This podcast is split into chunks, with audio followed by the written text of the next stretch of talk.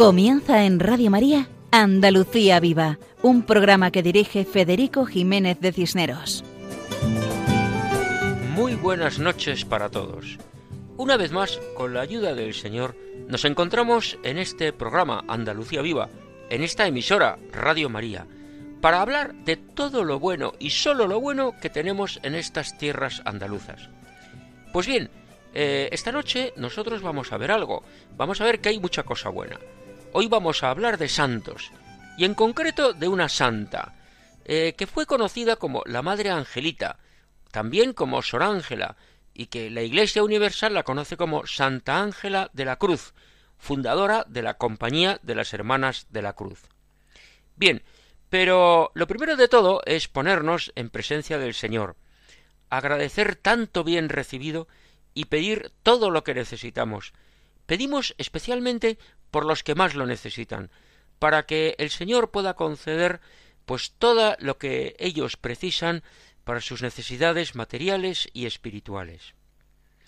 Hemos comenzado la cuaresma, y este tiempo es tiempo de conversión, aunque la verdad es que todos los tiempos son tiempo de conversión, pero en cuaresma especialmente. Por eso nosotros en esta cuaresma vamos a mirar a Dios con la oración, al prójimo con la limosna y a nosotros mismos con el ayuno, oración, limosna y ayuno, los tres pilares de la cuaresma. Mucho ánimo para todos en este tiempo de gracia, de perdón y de perdonar. Perdonar y pedir perdón. Todos lo necesitamos para salir de nuestro hundimiento, dejarnos abrazar por Dios misericordioso y vivir la maravillosa experiencia de perdonar.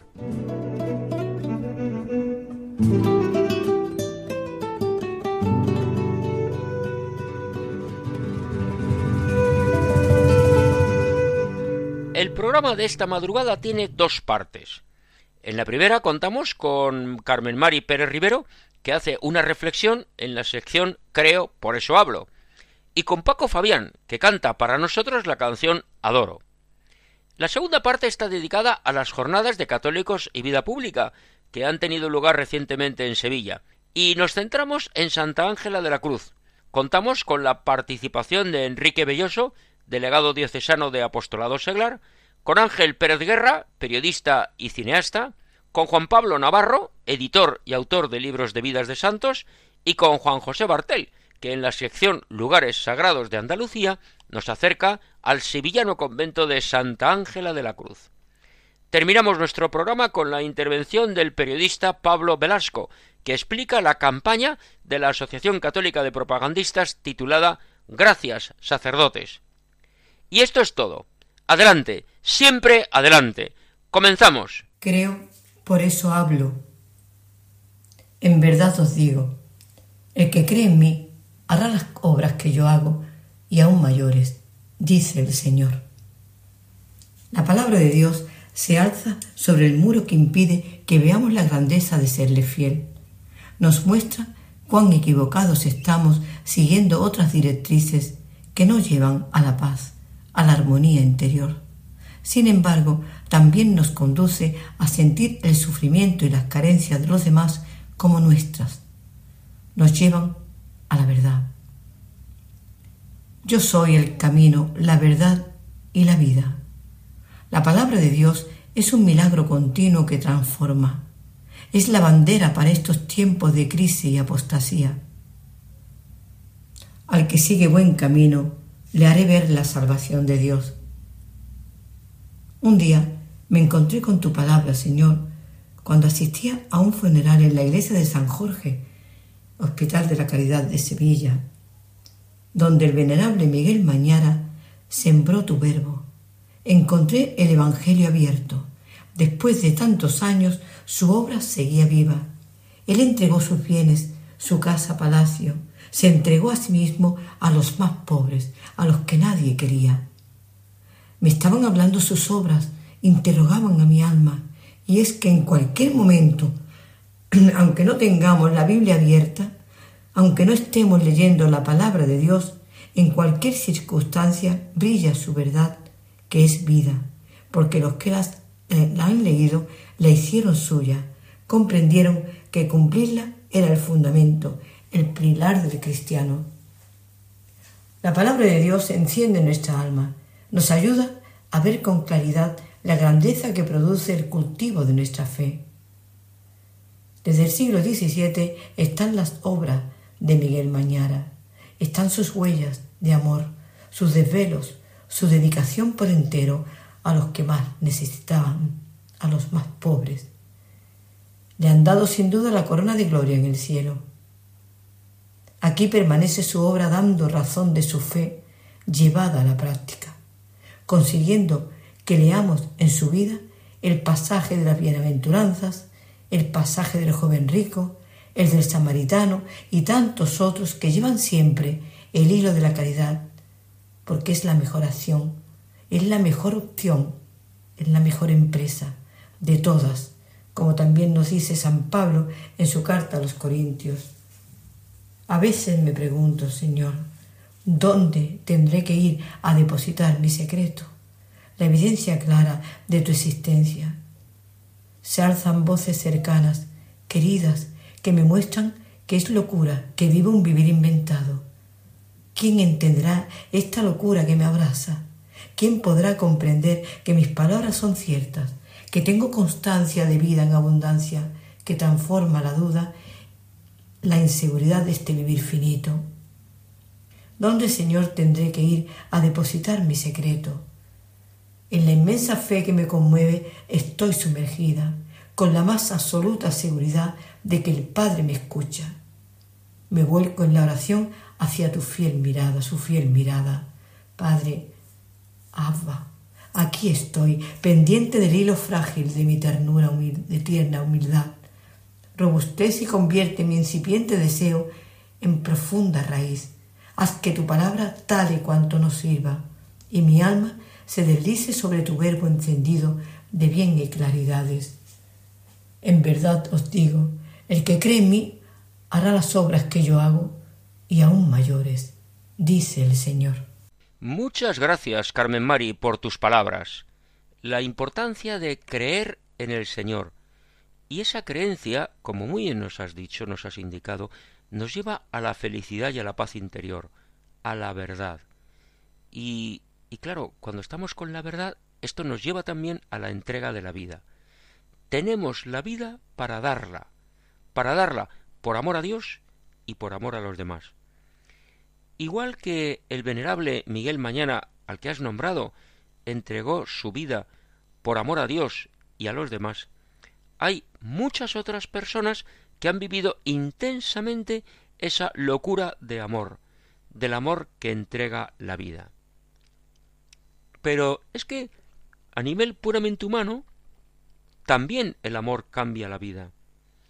Hay muchos tipos de amor.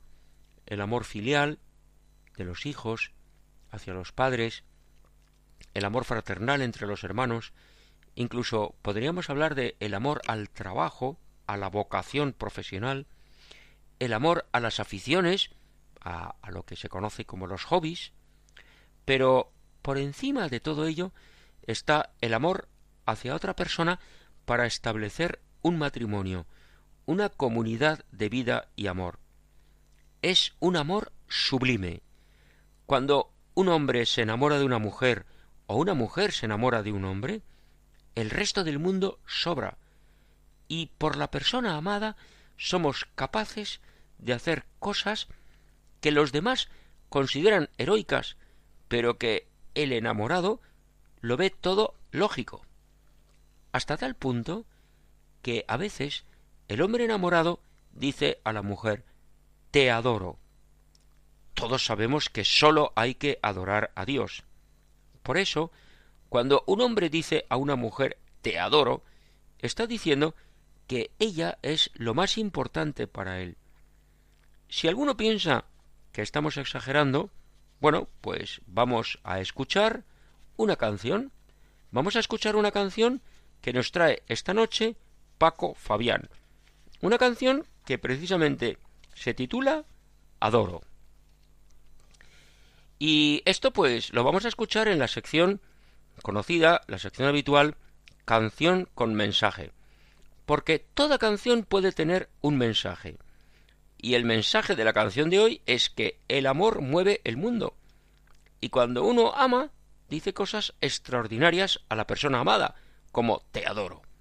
Pues adelante, Paco, con la canción.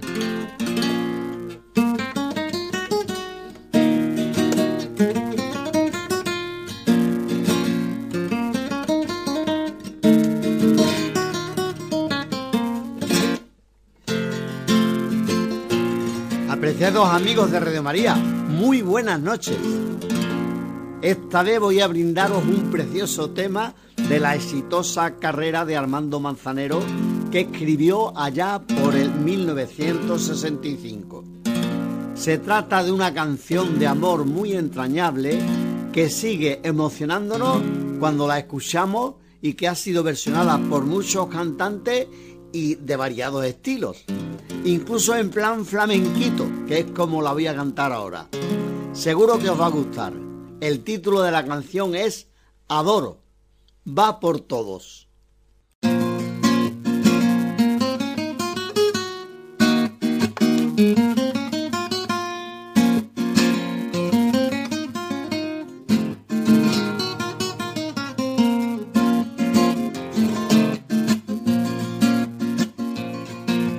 Adoro la calle en que nos vimos la noche cuando nos conocimos. Adoro las cosas que me dice, nuestros ratos felices, los adoro, vida mía. Adoro la forma en que sonríe el modo en que a veces me riñe adoro la cera de tus manos, los besos que nos damos, los adoro, vida mía. Y me muero por tenerte junto a mí, cerca, muy cerca de mí, no separarme de ti. Y es que tú eres mi existencia y mi sentir, eres mi luna y eres mi sol eres mi noche de amor. Adoro el brillo de tus ojos, lo dulce que hay en tus labios rojos. Adoro la forma en que me miras y hasta cuando camina yo te adoro, vida mía y me muero por tenerte junto a mí, cerca, muy cerca de mí, no separarme de ti. Y es que tú eres mi existencia y mi sentir, eres mi luna y tú eres mi sol, y eres mi noche de amor. Adoro el brillo de tus ojos, lo dulce que hay en tus labios rojos. Adoro la forma en que me miras y hasta cuando camina yo te adoro, vida mía. Yo te adoro, vida mía. Yo te adoro. Yo te adoro, vida mía, yo te adoro. Así acabas, Paco Fabián. Adoro, canción de amor entrañable, como dices. Muchas gracias por la canción, que es una invitación a reflexionar. Porque la canción dice Adoro todo lo que me recuerda a la persona de la que me enamoro. Pues de igual manera, adoro todo lo que me recuerda al Señor, que es la persona que me ama incondicionalmente. Yo te adoro, vida mía, y me muero por tenerte junto a mí, porque tú eres mi existencia. Pues si eso decimos de la persona amada, ¿qué diremos del Señor que nos quiere con amor infinito?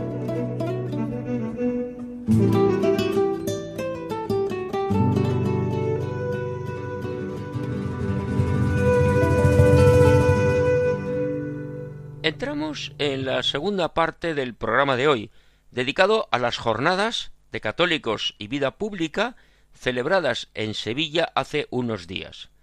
Jornadas que tuvieron por centro la vida y la obra de santos sevillanos. Seguidamente escucharemos a Enrique Belloso, delegado episcopal de apostolado seglar de la diócesis de Sevilla, que realizó la presentación de estas jornadas y cuyas palabras nos centran en lo esencial. Tenemos la grabación original pronunciada en la primera tarde. La vamos a escuchar completa. Adelante, Enrique, y bienvenido al programa Andalucía Viva. Buenas tardes. Saludo en nombre del señor arzobispo de Sevilla a todos los participantes en esta nueva edición, ya la decimoséptima, de las Jornadas Católicos y Vida Pública, que este año ponen el foco en la santidad camino de felicidad. Les saludo a todos ustedes de forma estrecha y directa que nos acompañan esta tarde. También los que nos ven, nos ven a través de Internet o nos escuchan a través de la radio.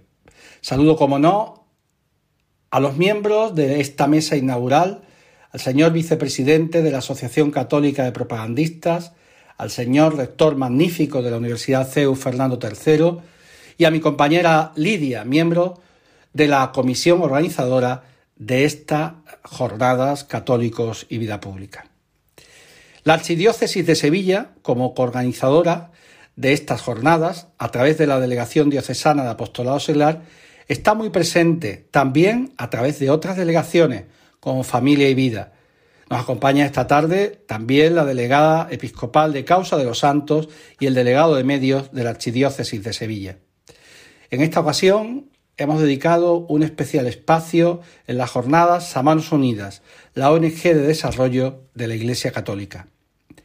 Sin duda, la santidad, como camino que nos lleva a ser más felices, nos ofrece un programa para vivir, compartir, anunciar y evangelizar. Lo experimentaron aquellos que ya figuran en el santoral sevillano, desde el principio de nuestra era hasta nuestros días. La Santa Justa y Rufina, San Leandro y San Isidoro, San Hermenegildo, San Fernando, en el que este año se cumple el 775 de la vuelta al culto cristiano de la ciudad de Sevilla y de todas estas tierras que nos rodean. Santa Ángela de la Cruz, San Manuel González, Santa María de la Purísima y los beatos Marcelo Espírona y Victoria. Esta última miembro de la institución teresiana que este año cumple 100 años. Felicidades. Victoria fue mártir como otros del siglo XX. También recordar al venerable Miguel Mañara, y aunque no es sevillano, al fundador del CEU y de la ACDP, al venerable siervo de Dios, Ángel Herrera Oria. Hacemos memoria también de todos aquellos que a lo largo del camino de la vida han puesto su esperanza en Dios, los santos de la puerta de al lado, que los denomina así Francisco, quizás aquí haya muchos. Pero hemos de subrayar que hoy la llamada a la santidad en el mundo contemporáneo es cada día más necesaria en una sociedad que vive como si Dios no existiera. Sin duda, este programa de vida nos lleva al monte de las bienaventuranzas, donde Jesús nos presenta las bienaventuranzas como el carnet de identidad de quien busca la santidad en la vida cotidiana. Para ello, no queda otro camino, sin duda, que vivir a contracorriente. Por eso vemos en el camino de las bienaventuranzas una vía de felicidad para nosotros y para los demás. No hacen falta grandes hazañas, basta fundamentar la santidad a partir de pequeños gestos. El catecismo de la Iglesia Católica nos habla de, en este sentido. Todos los fieles son llamados a la plenitud de la vida cristiana, nos dice. También el Concilio Vaticano II, en la Constitución Lumen Gentium, en todo su capítulo quinto, que está dedicado a la vocación universal a la santidad, nos lo recuerda. Pero, sin duda lo sabemos bien, la santidad no se improvisa, no se consigue de un día para otro. La santidad es un camino de subida hacia la altura y supone esfuerzo y trabajo personal. Esto no lo podemos ocultar. Y como no, la asistencia de la gracia de Dios. Para recorrer el camino propuesto hay que huir de la ideologización de la fe, que mutila el corazón del Evangelio. Hay que mirar a lo alto, hay que elevar la mirada e ir a lo esencial. El próximo jubileo universal de 2025, convocado por la Iglesia, por el Santo Padre, nos tiene que ayudar mucho a restablecer un clima de esperanza y confianza como signo de un nuevo renacimiento. Todo esto será posible si somos capaces de recuperar el sentido de la fraternidad universal y mirar a lo alto. Es sin duda un verdadero camino de santidad para ser felices y hacer felices a los demás. Para todo ello, la oración tiene que estar en el centro de nuestra vida. Hay que orar, sí, queridos hermanos. Los cristianos hemos de ser personas de oración, que nos lleva de la contemplación a la acción, haciendo del Padre nuestro la oración que Jesús nos enseñó, el programa de vida de cada uno de nosotros, para que seamos sus discípulos misioneros caminando juntos, sin dejar a nadie atrás, acogiendo a todos con esperanza, caminando hacia lo esencial. Muchas gracias, buenas jornadas y hasta pronto. Muchísimas gracias, Enrique, por la presentación de las jornadas con la enumeración de los santos y beatos sevillanos. Agradecemos tus palabras señalando las bienaventuranzas como camino de santidad hemos de procurar un clima de esperanza y confianza, que será posible si conseguimos la fraternidad. Y repetir, recordar siempre que la oración ha de estar en el centro, porque necesitamos los dos pulmones, orar y obrar, rezar y actuar, de la contemplación a la acción.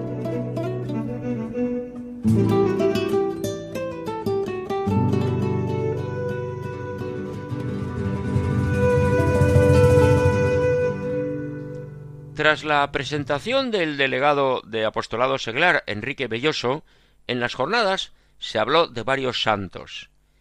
Y nosotros ahora, en esta parte del programa en la que estamos, vamos a hablar de Santa Ángela de la Cruz. Y para eso, en primer lugar, escucharemos al periodista Ángel Pérez Guerra, que conoce muy bien la vida y obra de la santa. Aunque él personalmente prefiere llamarla Sor Ángela, porque es el nombre con el que siempre se la ha conocido en Sevilla. Ángel, bienvenido al programa Andalucía Viva de Radio María. Muchas gracias por tu colaboración. Te escuchamos. Hablar de Sor Ángela de la Cruz es hablar de una historia de amor, de amor mm, desbordante, integral, radical y absoluto hacia el Creador, por supuesto, en la persona del Padre, pero también, y yo diría que más que nada, al Hijo, a Jesucristo nuestro Señor. Sor Ángela eh, recibió la gracia del Espíritu Santo en forma de vocación como fundadora de una nueva compañía religiosa por un amor que le arrastraba hacia la figura, hacia la persona, hacia la fusión con Jesucristo de una manera incondicional y de una manera eh, mm, que siempre le, dejó como un regusto a poco. Ella mm, siempre se supo a poco. Creyó que no era digna creyó que eh, se quedaba corta, que mm, todo lo que emprendiera en la vida era una minucia si tenemos en cuenta lo que Jesucristo hizo y hace por nosotros. Ella desde muy pequeña demostró que estaba elegida, estaba tocada por la mano del Señor, porque debemos pensar que eh, tenía una sensibilidad muy especial tanto hacia las devociones, ella desapareció siendo muy pequeña y motivó el lógico revuelo en su familia y en el barrio. Entonces los barrios de Sevilla eran pequeños pueblos donde todo el mundo se conocía y convivía intensamente. El barrio se movilizó para buscarla hasta que a alguien se le ocurrió dar la idea de, ¿habéis mirado en la iglesia de Santa Lucía, en la parroquia del, del hogar familiar? Y allí estaba la pequeña niña Sor Ángela rezándole a la Virgen de la Salud que hoy podemos ver y a la que le podemos rezar mmm, presidiendo la capilla donde descansan los restos mortales de eh, la Santa en, la calle que lleva su nombre. Una calle que fue bautizada inmediatamente después de su muerte por acuerdo unánime del Ayuntamiento Republicano de Sevilla, incluyendo a los concejales comunistas, que vieron que, que, se vieron tumbados por el testimonio absolutamente implacable de amor al prójimo que había demostrado aquella mujer pequeña, pequeña de cuerpo, eh, inmensa de alma, a la que los sevillanos despidieron en colas que duraron tres días. Eh, bueno, eh, aquella misma mañana de su fallecimiento, en que se mm, distribuyó, se difundió la noticia de su muerte, se reunió el ayuntamiento y decidió que aquella calle Alcázares donde estaba la casa madre de las Hermanas de la Cruz se iba a llamar Sor Ángela de la Cruz. Así ha sido durante muchos años. Eh, tenemos que pensar que eh, Sor Ángela fallece en el año 32, 1932, y mm, ya seis años después, en 1938, comienza el proceso para su beatificación. Beatificación que tuvo lugar en 1982 en Sevilla eh, presidida por el Papa Juan Pablo II, en un acto que congregó a más eh, mm, devotos y más amantes de su figura que mm, cualquier otra concentración registrada en Andalucía en todos los tiempos. Así que eh, aquello, aquello fue el pistoletazo de salida para una actualización de Sor Ángela ya como beata y posteriormente un acto celebrado en Madrid como santa, eh, que eh, ha llevado a los altares lo que ha sido siempre una devoción muy sevillana eh, y que ha constituido una especie de misterio, porque realmente es difícil encontrar en Sevilla o un establecimiento comercial o una, una casa, un hogar, o una cartera en el corazón de los sevillanos donde no esté la efigie, el recuerdo vigente, presente, de la gran santa del siglo XX y XXI en Sevilla, que es Sor Ángela de la Cruz. Eh, ella, yo pensé siempre que merecía una película y a mí me ha sorprendido que su eh, monumento en la misma calle, ya en la confluencia con la parroquia y la plaza de San Pedro, mm, el monumento que, honra su memoria, eh, donde está ella así pequeñita, mm, siempre está, está tocado con unas flores, está adornado con unas flores en su memoria. Así que mm, yo he considerado que Sor Ángela, además de santa, es un fenómeno social que es muy conveniente, es necesario y es casi obligado llevar ahora ya no al celuloide, al, a, la, a las pantallas digitales, porque eso es lo que actualmente mueve a las masas humanas y mueve a los corazones de cada una de las personas que se puedan asomar a esa historia en imágenes y en sonido. Eh, estoy empeñado, si Dios lo quiere, en conseguir que Sor Ángela tenga su película, porque sería la película de Dios, sería la película de Dios en Sevilla, encarnado en una santa que dedicó su vida tanto a la oración, o sea, a darle gracias cada día, como a la acción, porque ella eh, combinó en la compañía que creó que, o que fundó, combinó los dos grandes aspectos, las dos grandes vertientes de la fe, digamos, ordenada, organizada eh, de la Iglesia, el, contemplativo y el activo, en la caridad, en la figura del prójimo más necesitado, de los enfermos y los pobres necesitados, y la contemplación en la figura sobre todo de Cristo crucificado y de Cristo eh, eucarístico.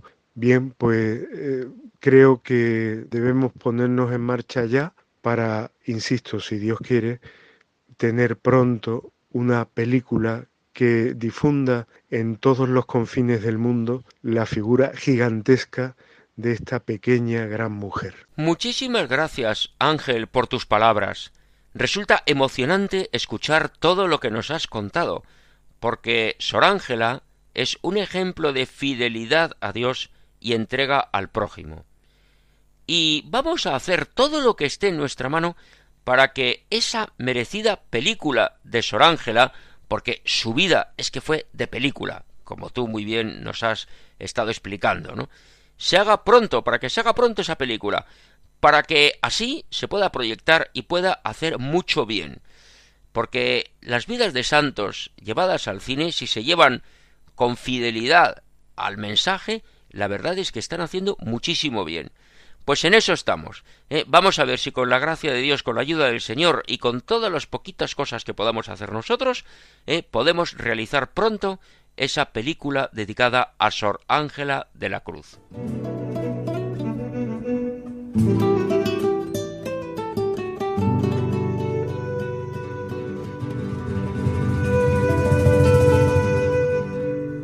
La vida de Sor Ángela es de película, pero también es de libro. Y de libro que pueda ser leído por todos, por los más sencillos, porque siempre los libros de santos han hecho mucho bien. Y precisamente ahora tenemos aquí con nosotros a Juan Pablo Navarro, que nos va a dar su testimonio, porque ha tenido una experiencia personal que le ha cambiado la vida. Juan Pablo, muy buenas noches, bienvenido al programa Andalucía Viva. En el año 2017 empecé la aventura de publicar Vida de Santos. Yo había caído en la cuenta de que se había perdido algo muy bonito que tenían nuestras abuelas, que eran contar vida de santos a sus hijos y a sus nietos, y que nuestra generación estaba ayuno del conocimiento de estas vidas excelentes. Comencé publicando eh, una historia, publicando y escribiendo. Una historia sobre Miguel Mañara, que fue el venerable fundador del Hospital de la Caridad en Sevilla, y sobre el todos conocido Ignacio de Loyola. ¿no? Eh, luego escribí el, el de Santa Clara, al que siguió el de Santa Ángela de la Cruz. Luego José María Zavala tuvo la gentileza de escribirme el cuento sobre el Padre Pío y el último, pues, sobre la Virgen María, nuestra Madre que dice sí, que he tenido la suerte de contar con las ilustraciones de Patite. Mm, caí en la cuenta de que la vocación a partir de ahora de mi editorial Maratania no era publicar libros de gran formato sobre Sevilla, Andalucía, Córdoba, sino esta sencilla labor de, de publicar libros de vida de santos, ¿no? Era mi aportación a lo que se llama la nueva evangelización. Eh, para mi sorpresa, el primer evangelizado fui yo. Me di cuenta de, mucho de mi ignorancia, ¿no? Y, fui aprendiendo de cada uno de estos cuentos, ¿no? Pues de Miguel Mañara, lo fundamental del servicio a los pobres, considerarlos nuestros amos, de San Ignacio de Loyola el discernimiento, de Santa Clara estar profundamente enamorado de Cristo, de Santa Ángela de la Cruz, la necesidad de subir a la cruz para seguirle, del Padre Pío, de la, toda la vida sacramental y de la Virgen María que voy a decir que es nuestra madre. Y bueno, como decía, mi vida cambió. En, un hecho decisivo que fue en el año 2021, cuando ya había decidido publicar un cuento sobre la Virgen María, que al poco tiempo, para mi sorpresa, mi mujer me dice que por qué no vamos a Medjugorje. Yo, yo al principio fui reticente, pero la cosa es que fuimos y, fue una gran gracia. cambiamos mi mujer y yo y, transformó la vida de toda nuestra familia. Y bueno, eh, sigo, sigo caminando. leí el otro día una cita del conocido cardenal John Henry Newman, que decía que la fe es la capacidad de soportar las dudas. Y claro, en esta en este viaje las dudas son inmensas. La, primera duda y fundamental es, eh, ¿realmente esto lo quiere el Señor? Y, una vez satisfecha esa pregunta, eh, pues todos los problemas que trae la publicación de un cuento, desde bueno, todo lo que cuesta publicarlo, los costes de imprenta, etcétera, etcétera, eh, pues la calidad de los textos que realmente consigan lo que se pretenden, que esté bien distribuido, que se pueda obtener una rentabilidad o no. Y bueno, y, siguiendo, lo fundamental es la primera pregunta. ¿Realmente esto lo quiere el Señor? Y nada, pues eh, yo, yo lo único que puedo hacer es ofrecer mis, mis medios para, para conseguirlo y, y la suerte es que el Señor va poniendo en tu camino buenos samaritanos. Cualquier cosa que intentemos hacer solos es imposible y, la suerte es que siempre me he ido encontrando con, personas que me han ido ayudando a superar todas las barreras, que son muchísimas, mm, que yo desconozco. Y, y nada, me, siento muy agradecido al Señor y a, y a estos buenos samaritanos que me, que me acompañan en esta singladura. En fin, me siento un, pobre instrumento y, no pretendo más que ser lo que tenemos que ser todos, ¿no? Unos siervos inútiles que hacen lo que deben. Muchas gracias. Muchas gracias, Juan Pablo, por compartir tu experiencia. Y ahora te pedimos que, ya que estamos hablando de vidas de santos y de libros de vidas de santos, que nos hagas tú, que nos hagas una semblanza de Sor Ángela de la Cruz. Ángela de la Cruz Madre de los Abandonados es un relato corto dirigido a un público familiar sobre la vida de esta gran santa sevillana. En él se verá pues la historia de toda su vida, desde, desde, su nacimiento hasta su muerte, porque ella tiene una vocación de seguir a Cristo y ponerlo en el centro de su vida desde que es muy pequeña, ¿no? Ella en su vida tiene una función fundamental la relación con el padre Torres, que ahora mismo está en proceso de beatificación y que fue su director espiritual, ¿no? Veremos cómo, cómo, cómo su vida vivió muchos fracasos, ¿no? Ella intentó ser carmelita, intentó ser hija de la caridad y no lo consiguió porque su salud era muy precaria, ¿no? Eh, hay un momento decisivo en su vida que cuando tiene una visión en la que ve una cruz enfrente, muy enfrente de la cruz de Cristo, ella se siente animada a subir a esa cruz y de hecho varía su nombre, desde entonces Ángela de la Cruz. Y, tiene también al poco tiempo eh, la, la idea de fundar una comunidad de monjas pobres que sirvan a los pobres. Ella llevaba toda su vida siendo pobre y sirviendo a los pobres. Y ahora quería que esa idea se plasmase en una comunidad en la que uniese no solamente lo que de contemplativo tienen las monjas y las hermanitas de la cruz son monjas que viven en la contemplación del Señor diariamente, sino que además tuviesen una gran fuerza el servicio a los pobres. Y además también tenía una idea muy clara. Ella pensaba que esas pobres mujeres eran una gran arma para la batalla que se enfrentaba al materialista siglo XIX. Eh, es muy interesante que cuando le cuenta esta idea al padre Torres, él le dice que escriba todo lo que le va pasando por la conciencia sobre esta fundación. Y es curioso porque Santa Ángela tenía una formación muy precaria, si sabía leer y escribir, con fallos sintácticos, con, con falta de ortografía, pero sabía escribir, tenía algunas catequesis, pero poco más.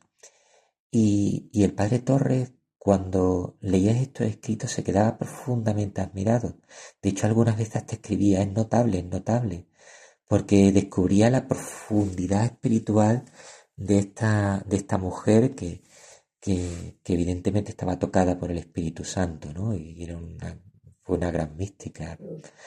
Em, bueno, eh, iremos viendo la fundación de, la comunidad de la Ermita de la Cruz, cómo, cómo se va expandiendo y hasta su muerte. Y hay una cosa muy importante en todos los cuentos de la colección Vida de Santos, es que siempre hay un personaje que se convierte a conociendo la vida de, de este santo, ¿no? En este caso se llama Pepe el Pelirrojo, que es un chico que vive en un corral de vecinos, que es ateo, y que al ver la labor de las hermanitas de Santa Ángela, descubre que ellas son solo capaces de hacer este gran servicio porque ven en los pobres a Cristo. Y, él descubre a ver en los demás a Cristo y se convierte. Querré añadir que el, cuento se narra de una forma muy coral porque distintos personajes sevillanos nos van contando la vida de Santa Ángela. Y a mí de los libros de la colección es de los que más entretenido se me hace leerlo, ¿no? Pues nada, yo espero que el, el que desee acercarse a él, pues lo disfrute y que sea también para él un instrumento de conversión. Muchas gracias. Muchas gracias a ti, Juan Pablo, por tus explicaciones. Ciertamente, qué importante es ver a Cristo en el prójimo, ver en el prójimo a Jesucristo. Y ya que estamos hablando de Sor Ángela, algún oyente se estará preguntando dónde está el sepulcro. Pues bien, para eso pasamos a otra sección de nuestro programa. No se lo pierdan.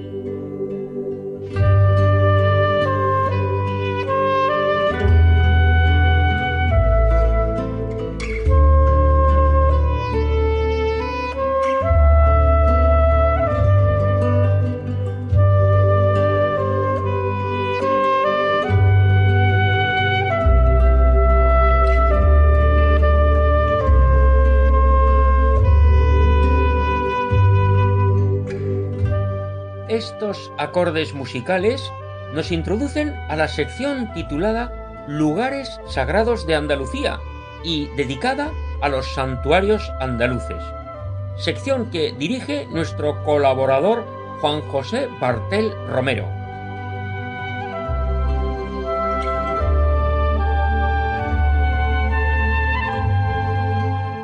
Hola amigos de Radio María.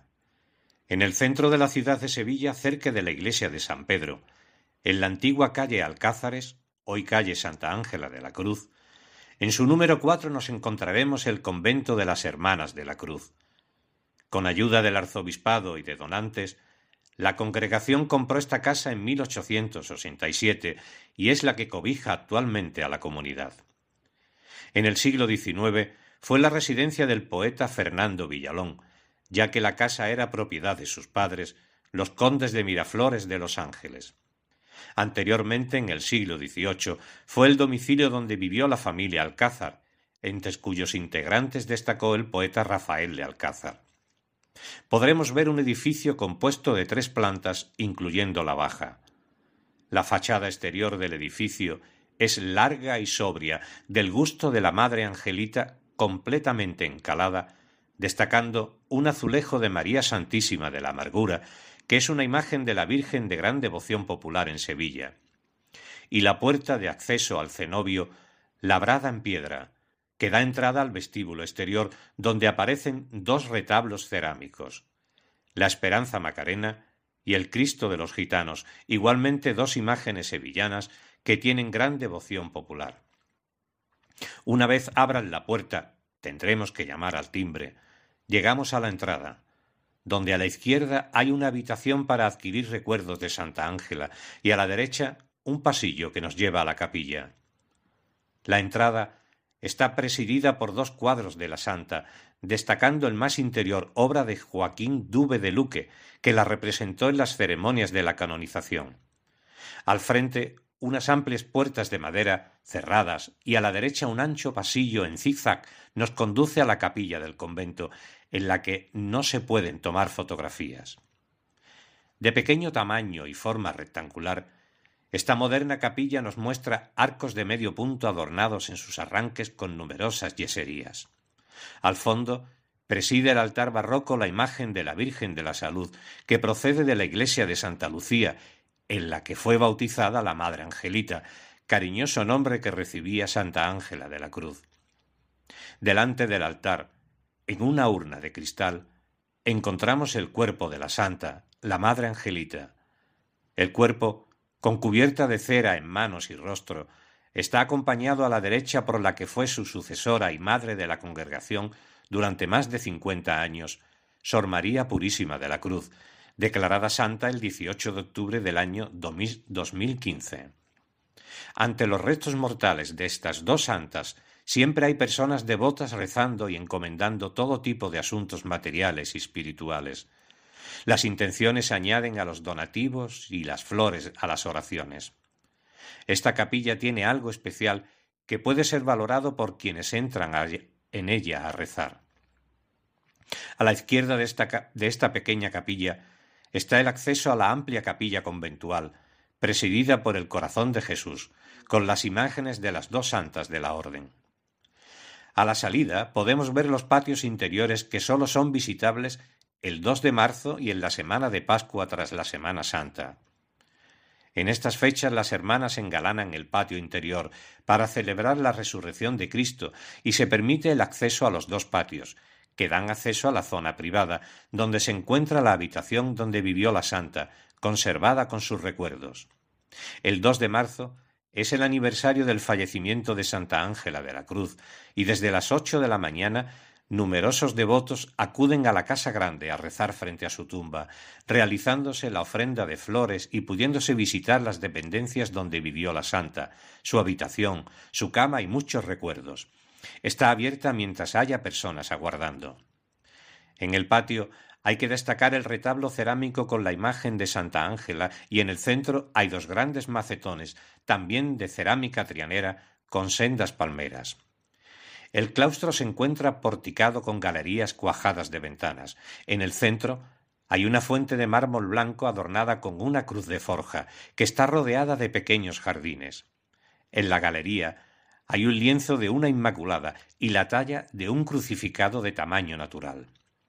En una de las esquinas de las galerías hay una escalera de bajada a la cripta del convento que no es accesible al público. En la cripta del convento reposan los restos del padre José Torres Padilla, mentor de Santa Ángela de la Cruz y cofundador del Instituto de las Hermanas de la Cruz. Esta casa cuenta además con residencia de ancianas y un internado de niñas. La misión de las hermanas es dar de comer al hambriento, vestir al desnudo, buscar casa a los peregrinos, visitar y cuidar a los enfermos y velarlos sacrificando su reposo, son todo para los pobres, mirándolos no sólo como hermanos, sino como señores, y los acompañan y están con ellos a su lado. Durante la Semana Santa, todas las hermandades que pasan por el convento, la Amargura, los Javieres, el Carmen, la Macarena, los gitanos, los servitas y el resucitado, se detienen para oír los cánticos de las hermanas desde la clausura con el público en silencio. Las saetas y las marchas procesionales se entonan en su honor, acudiendo numerosos fieles, por lo que para vivir esta experiencia hay que llegar a las puestas del convento con bastante antelación. En mayo celebran la festividad de la Virgen de la Salud, patrona de la congregación, con misa solemne y procesión claustral. El día del Corpus pasea la imagen de Santa Ángela de la Cruz por las calles de Sevilla en un paso de la procesión sacramental de la catedral y el domingo destaca la procesión del Santísimo por el interior de la Casa Madre. Y hasta aquí nuestro humilde recorrido al convento de Santa Ángela de la Cruz en la ciudad de Sevilla, pero queremos mencionar la imagen de Santa Ángela de la Cruz que se encuentra a poca distancia del convento, una escultura en piedra realizada por el escultor Antonio Gavira, imagen ante la cual siempre, siempre hay flores y velas encendidas, lo que demuestra el gran cariño que todo el mundo en Sevilla tiene por esta mujer sencilla y humilde, que pasó por este mundo haciendo el bien. Hasta el próximo programa, si Dios quiere, amigos de Radio María. Muchas gracias a Juan José Bartel por su explicación del convento de Santa Ángela de la Cruz en Sevilla, donde se encuentra el cuerpo de la santa, el cuerpo incorrupto de la fundadora de las Hermanas de la Cruz. Y nosotros ya después de esta parte del programa que hemos dedicado a Sor Ángela, pues ya vamos a ir terminando. Y antes de terminar, pues mm, tenemos también eh, la colaboración de Pablo Velasco, de la Asociación Católica de Propagandistas, que nos va a explicar una campaña muy original y muy interesante que ha hecho esta asociación en estos días precisamente de Cuaresma. Es una campaña que aparece la figura de un sacerdote. Pero vamos a escuchar a Pablo que él nos lo va a explicar. Adelante, Pablo, muy buenas noches. Hola, Federico. Buenas noches.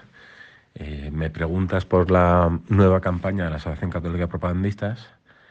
Eh, la campaña que tiene como título Gracias sacerdotes y mm, bueno, pues me gustaría contarte cinco ideas, cinco ideas clave de esta campaña.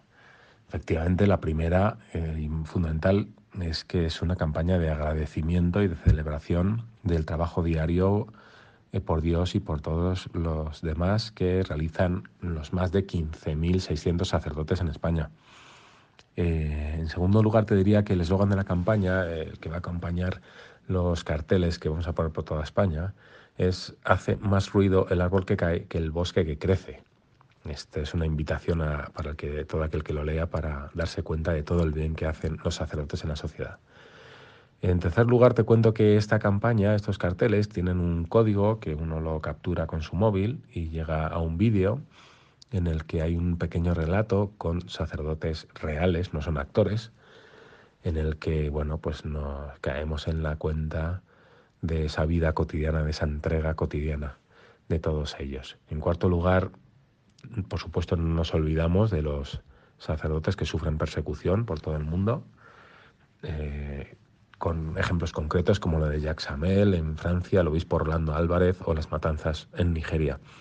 Y por último, eh, algo muy interesante, esta esta campaña de Gracias Sacerdotes está presente en marquesinas de toda España, pero además es que voluntarios de toda España, de más de 20 ciudades, eh, tienen carteles que van a llevar a los lugares concurridos de sus poblaciones porque quieren tener ellos un gesto concreto de agradecimiento a los sacerdotes. Muchísimas gracias a Pablo Velasco por la explicación de esta campaña de la Asociación Católica de Propagandistas titulada Gracias Sacerdotes. Queridos oyentes, se nos acaba el tiempo. Pero dentro de quince días, Dios mediante, volveremos a encontrarnos en esta frecuencia en Radio María, la emisora que cambia la vida. Será el lunes 4 de marzo a la una de la madrugada, una hora menos en el archipiélago canario. Por tanto, agradecemos la colaboración de todos los que han hecho posible el programa de hoy. Carmen Mari Pérez Rivero, Paco Fabián y Juan José Bartel del equipo habitual y a Enrique Belloso, Ángel Pérez Guerra, Juan Pablo Navarro y Pablo Velasco por su participación en el programa de hoy. Continúen escuchando Radio María, la radio de la Virgen. Que vivamos todos una santa cuaresma, que nos ayude a acercarnos más al Señor y al prójimo. Muy buenas noches para todos.